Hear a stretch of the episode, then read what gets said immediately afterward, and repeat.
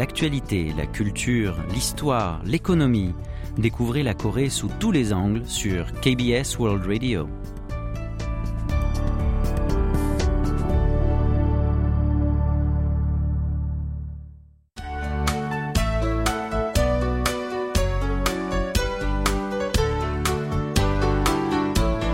Séoul au jour le jour?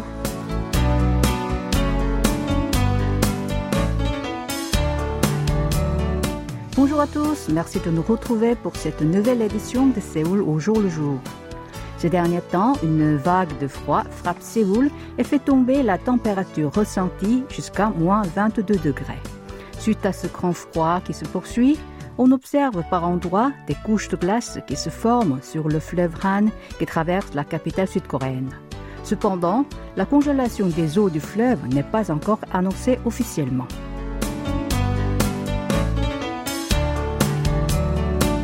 Selon Météo Corée, cet hiver, le gel du fleuve Han n'a pas encore été observé.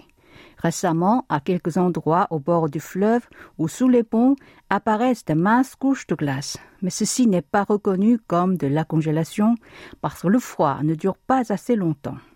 En général, le gel du fleuve se forme quand la température minimale journalière est maintenue à au moins moins 10 degrés pendant 4 ou 5 jours consécutifs. Ce mois-ci, il y a eu plusieurs jours dont la température était plus basse que les autres années. Mais en réalité, le mercure n'est jamais resté sous les moins 10 degrés plus de 4 jours.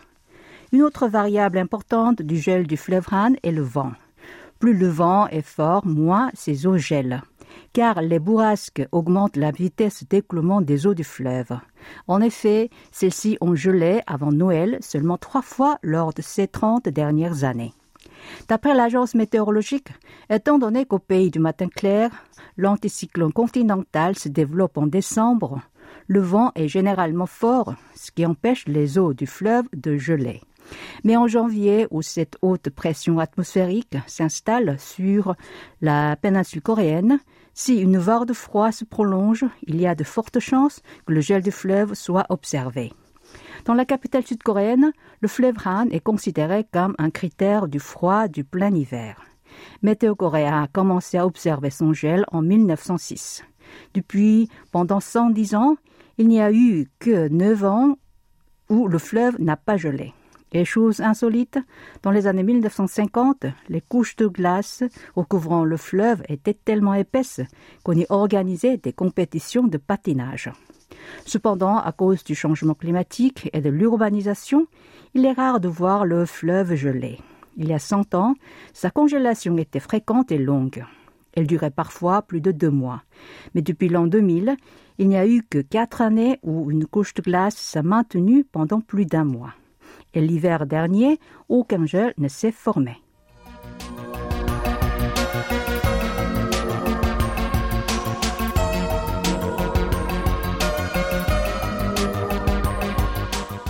L'Office national du tourisme coréen a présenté une plateforme baptisée Laboratoire de données sur le tourisme en Corée du Sud. Elle a pour but de fournir des informations sur l'âge, le sexe, le domicile, la durée de visite et les détails des dépenses des visiteurs dans chaque région. Elle offre aussi des données sur le classement des recherches effectuées sur la navigation automobile. Selon cette plateforme, de décembre 2021 à novembre de cette année, la région où les visiteurs sont restés le plus longtemps est Ulong, qui englobe l'île d'Ulong et les îlots dans ses environs, situés dans la province de Gyeongsang du Nord. Ils y ont demeuré pendant 11 heures en moyenne. Viennent ensuite Cheongsan dans la province de Gangwon, Yongyang dans la province de Gyeongsang du Sud, Yanggu et Hongcheon dans la province de Gangwon. Les touristes y ont passé environ 6 heures. Selon l'organisme touristique, compte tenu du fait que ces régions sont éloignées des grandes villes, les visiteurs ont dû les visiter intentionnellement. Notamment, l'île d'Oulon n'est accessible que par bateau et il faut beaucoup de temps et d'argent pour la rejoindre. De plus, cette région offre de nombreuses choses intéressantes à découvrir. C'est sans doute pour ça que les touristes y passent suffisamment de temps. Le classement des recherches via la navigation automobile permet de savoir les endroits les plus visités. Ceux qui sont les plus convoités à Ulung sont le bassin Nari, l'île de Kwanum et le port de Todong. Quant à Changson, les plus nombreux visiteurs se sont rendus à Gangwon-land, au marché de Arirang de Changson et à Pyeongbang-chi Skywalk. À Yongyang, les lieux les plus populaires sont la forêt de Bouleau, Bouddha miséricordieux naturel de Songha et la forêt récréative du mont Komma. Si on s'intéresse aux touristes âgés de plus de 50 ans, les villes où le taux de visiteurs de cette tranche d'âge est particulièrement élevé sont Ulung, Yongyang, Ulchin et Changson. Cela s'explique par le fait que la plupart de ces voyageurs habitent près de ces régions. Hongcheon et Pyeongchang ont accueilli des individus de divers âges et qui viennent de plus loin, notamment de Séoul ou de la province de Gyeonggi. L'Office du tourisme envisage de subdiviser les régions visitées et d'identifier la provenance et les dépenses des visiteurs lors des festivals de chaque région.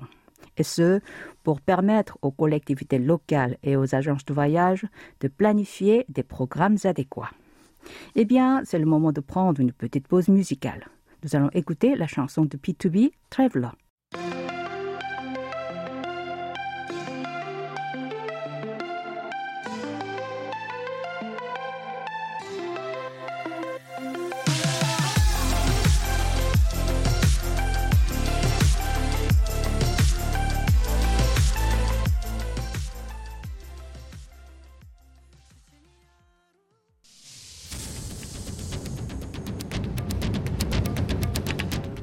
Vous avez aimé, vous avez détesté, vous avez adoré. Faites-nous part de vos réactions en nous écrivant à french.kbs.co.kr.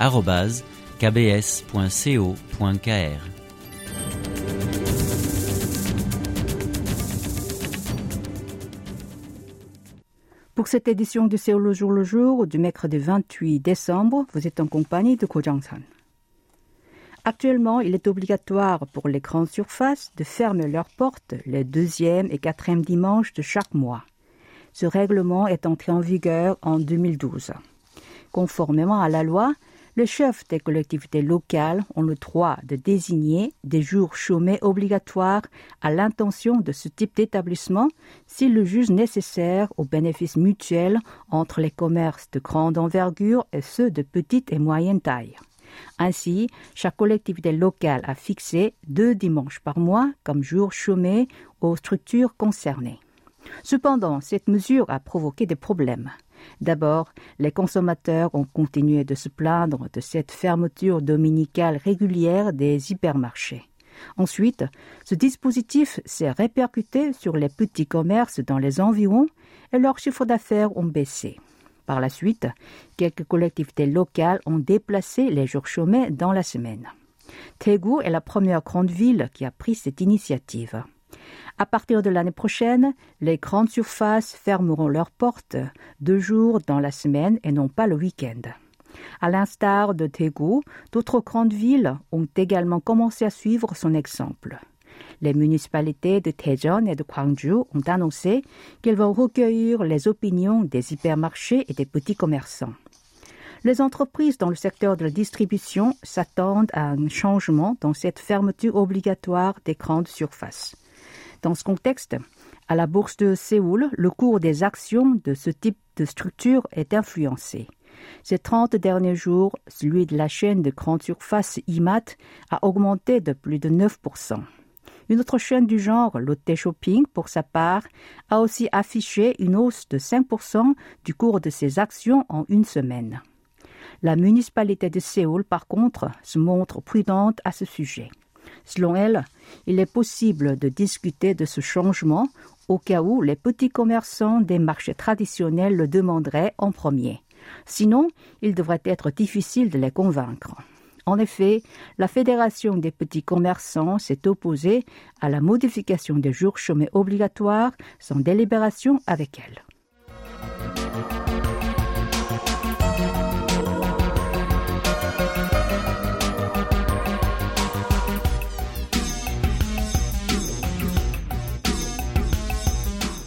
L'année dernière, Kim a créé une start-up qui produit des contenus vidéo. Ces derniers temps, sa boîte souffre de pénurie de main-d'œuvre. Afin d'embaucher des designers graphiques et des vendeurs, il a proposé à une dizaine de demandeurs d'emploi âgés d'une vingtaine d'années de rejoindre son entreprise. Mais seuls deux d'entre eux ont accepté et les autres ont refusé en ajoutant qu'ils pourraient travailler avec lui seulement en tant que freelanceur. Kim leur a même proposé de travailler à domicile en vain. Kim n'est pas le seul entrepreneur à connaître un manque de main-d'œuvre issue de la vingtaine. Selon l'Institut national des statistiques, le mois dernier, le nombre d'employés âgés de 20 à 29 ans était de 3,8 millions. Il s'agit d'une baisse de 4 000 par rapport à l'an dernier. Ce recul est particulièrement important chez les 20 à 24 ans, d'1,3 million il y a deux ans à 1,2 million cette année. Pour quelles raisons les jeunes travailleurs disparaissent-ils petit à petit? La principale raison est la diminution de la population. Le nombre de jeunes de 20 à 29 ans a atteint son apogée en 2018 avec 6,8 millions. Depuis, il ne cesse de décroître jusqu'à 6,4 millions cette année et en raison de la faible natalité du pays, cette régression deviendra de plus en plus importante. En revanche, leur préférence pour les professions libérales se manifeste plus nettement. Par exemple, les jeunes candidats au test d'éligibilité à l'éducation juridique pour entrer à la faculté de droit spécialisée dans la formation d'avocats se multiplient, de 8300 en 2020 à 11 000 cette année. La situation est identique pour l'examen d'experts comptables. Le taux des candidats d'une vingtaine d'années dans la totalité est passé de 87% à 88% malgré la diminution de la population. À propos de ce phénomène, les spécialistes analysent que les jeunes, qui autrefois auraient travaillé dans une entreprise, choisissent maintenant de continuer leurs études en maîtrise ou de se préparer dans les instituts privés pour trouver un meilleur emploi et cela se répercute sur le recul du nombre de demandeurs d'emploi dans cette tranche d'âge. Une autre raison, selon eux, est la pandémie qui a apporté un grand changement dans la perception de la vie professionnelle chez les jeunes.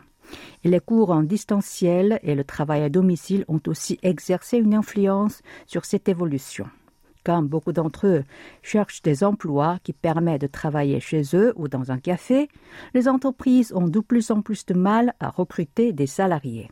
Par ailleurs, un grand nombre de jeunes ont l'intention de travailler comme indépendants. D'après un sondage, plus de 60% ont donné cette réponse.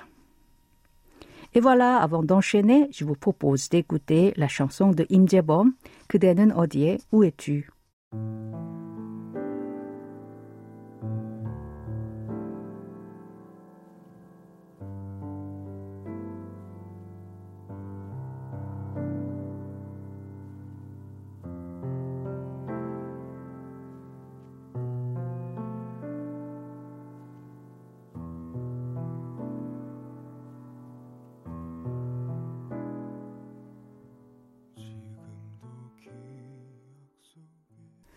Le nouveau film de James Cameron, Avatar, La voix de l'eau, qui est sorti il y a une semaine en Corée du Sud, a déjà attiré plus de 5 millions de spectateurs.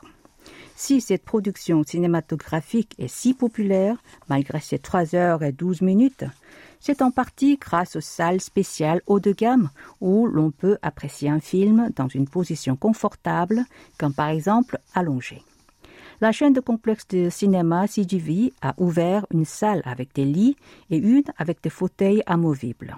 Dans la première, chaque siège est un lit électrique inclinable entouré de parois qui en fait un espace isolé. Elle est également équipée d'un éclairage indirect. La seconde, de son côté, a 46 sièges qui sont des fauteuils abaissables. Selon les statistiques, pendant la semaine après la sortie du film, le taux d'occupation de la salle proposant des lits était de 78% et celui de la salle aux fauteuils amovibles de 64%. Elle n'offre cependant pas d'expérience en 3D, un type de projection beaucoup plus apprécié que celle en 2D. Elles ont su attirer énormément de spectateurs, plus que celles en 2D ordinaire, qui ne représentaient que 27%. Le prix d'un ticket pour profiter de la salle des lits s'élève à 50 000 won, soit 37 euros, et celui de la salle des fauteuils inclinables à 33 euros, contre 6 euros pour les salles ordinaires en 2D. Lotte Cinéma, une autre chaîne de complexe cinématographique, propose aussi une salle haut de gamme qui est beaucoup appréciée par les spectateurs. Pendant la semaine après la sortie de ce film, 96% des sièges ont été occupés. À titre de comparaison, la part de remplissage des autres salles était de 74%. Selon un représentant de la chaîne, au cours de la crise sanitaire, les gens évitaient d'aller au cinéma. Or, dorénavant, ils sont de plus en plus nombreux à se rendre au cinéma. La sortie du nouvel opus d'Avatar, 13 ans après le premier, attirera encore plus de cinéphiles et une grande partie d'entre eux devraient préférer apprécier les œuvres cinématographiques dans un siège confortable, voire un lit.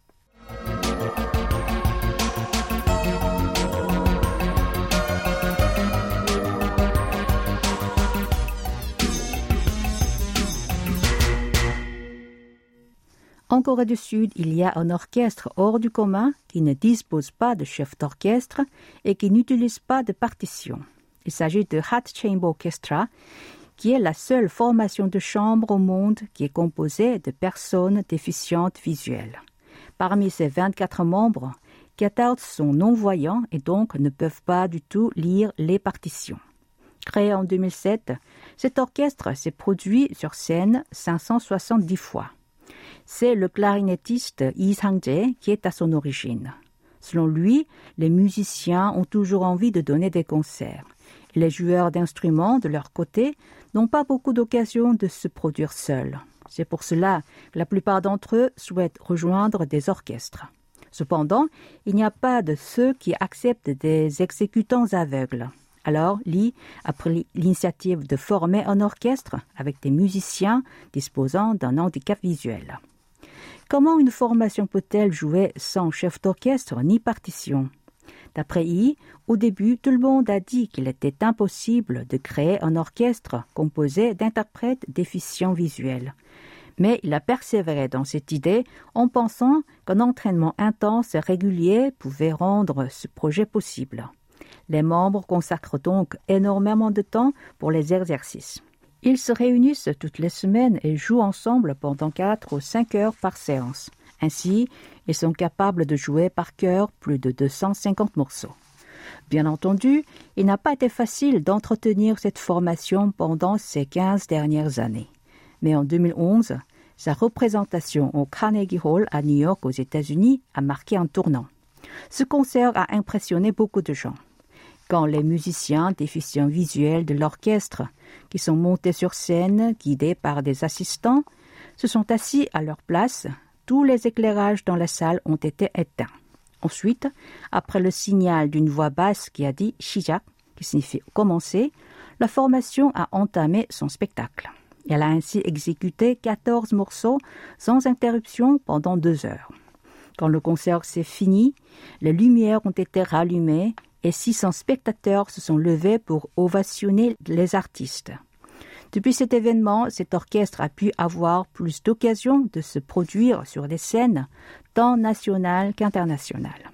Il a également participé à plusieurs festivals de musique à l'étranger. Fort de son succès, il continue cependant de se lancer des défis. Chaque année, il présente de nouveaux morceaux qui sont difficiles à jouer sans regarder les partitions. Il espère que le progrès que sa formation a réalisé ces dernières années, malgré le handicap physique de ses membres, pourra donner du courage aux spectateurs. Et voilà, c'est le moment de retrouver tout un cinéma présenté par Antoine Coppola. Avant de le rejoindre, je vous propose d'écouter la chanson de Im Jong-hee, Music is my life, la musique est ma vie.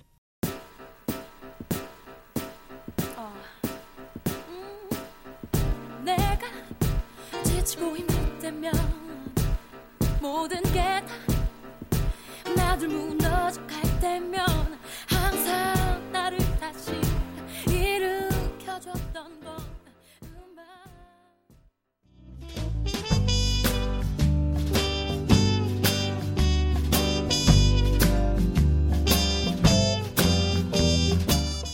Bonsoir à toutes et à tous. L'année 2022 est la véritable année post-Covid pour le cinéma en Corée du Sud.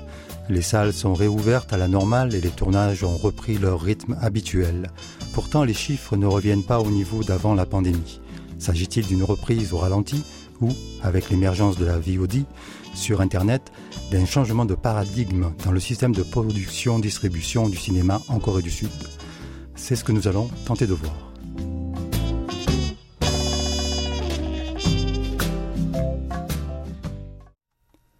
Il faut se rappeler que pendant une année entière, les salles sud-coréennes avaient totalement fermé. Puis l'année suivante, elles étaient à demi ouvertes sous des conditions variables. Port du masque, nombre de sièges limités, etc. Au début de l'année 2022, peu à peu, les restrictions ont été levées. Le public joyeux pouvait retourner à son passe-temps favori, les ombres et lumières sur grand écran. Hélas, ce public ne s'est pas précipité. Nous n'avons pas encore les chiffres définitifs, mais il semble bien que le nombre de spectateurs sur l'année soit deux fois moins important. Environ 87 millions d'entrées en 2022 contre environ 200 millions en 2019. Cette situation n'est pas unique dans le monde. La France, par exemple, a perdu 30% de ses entrées en salle. Cependant, la Corée du Sud était connue pour financer ses films essentiellement par ses revenus en salle, à la différence de la France où la plupart des films ont de larges financements hors des circuits des salles. Du coup, l'impact sur le système économique du cinéma coréen est plus sensible et met en scène la diffusion sur plateforme Internet.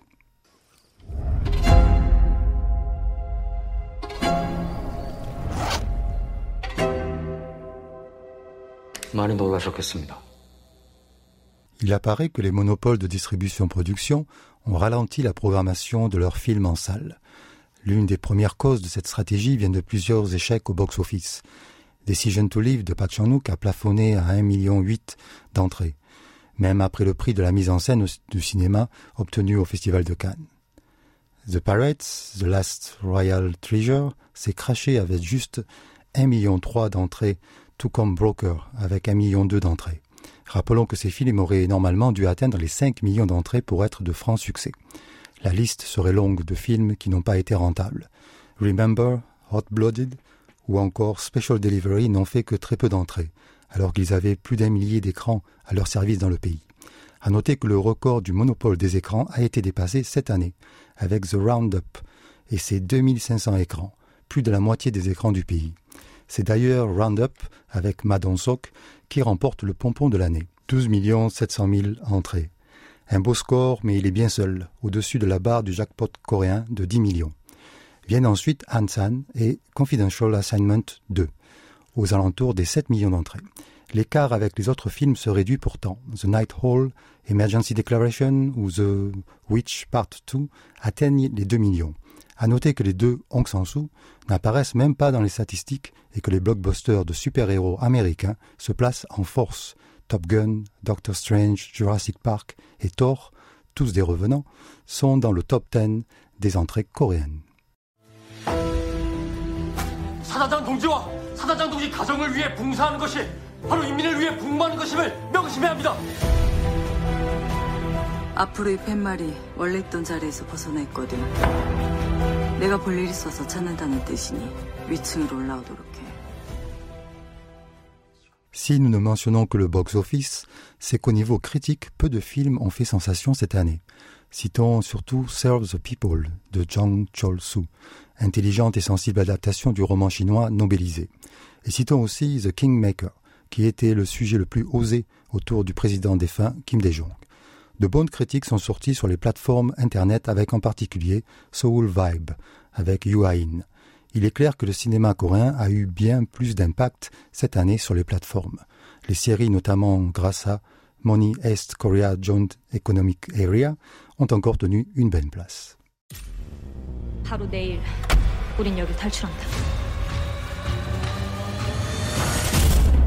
난 세상에 진짜 도둑이 누군지 알려줄 거야. 내리 이 도박에 목숨 걸었어. 이제 내가 당신의 악몽이 돼줘야지. La mort inattendue de l'actrice Kang Soo-yeon a marqué l'été 2022.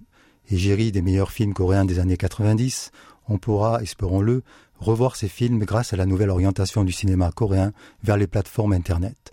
En effet, il apparaît clairement que les difficultés des salles, liées à l'émergence de plateformes internationales de Netflix à Disney et de plateformes locales liées au monopole de distribution, va pousser à la multiplication des sorties de films et de séries sur Internet. Le cinéma sud-coréen s'en sort pas mal. Au contraire, mais il faut s'attendre à une redistribution des cartes sur le plan de l'économie du cinéma. L'année 2023 nous en dira plus.